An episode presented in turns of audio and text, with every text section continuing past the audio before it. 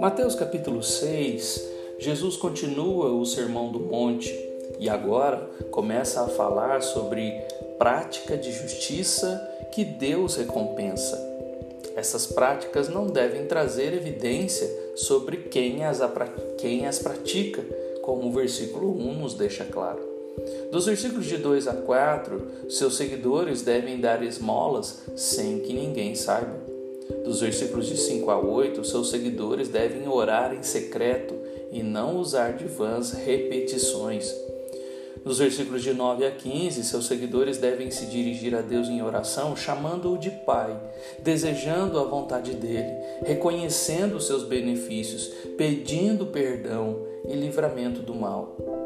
Dos versículos de 16 a 18, seus seguidores deveriam jejuar sem que as pessoas percebessem dos versículos de 19 a 24, seus seguidores deveriam ajuntar tesouros no céu e não na terra, pois o objeto do tesouro revela o lugar do coração, versículo 21 que foi atraído pelos olhos, no versículo 22 e 23, e se tornou o Senhor das suas vidas, no versículo 24.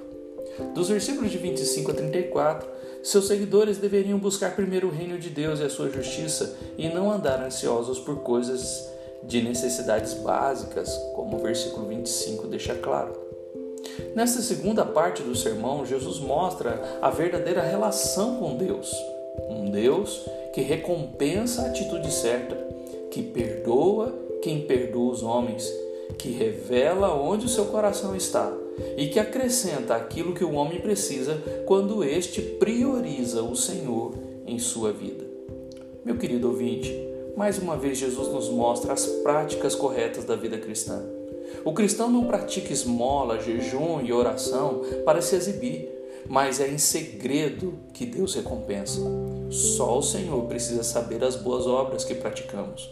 Quanto às nossas necessidades, precisamos mudar o nosso foco de lugar. Se estamos tão ansiosos pelas coisas deste mundo, nosso coração está nessas coisas.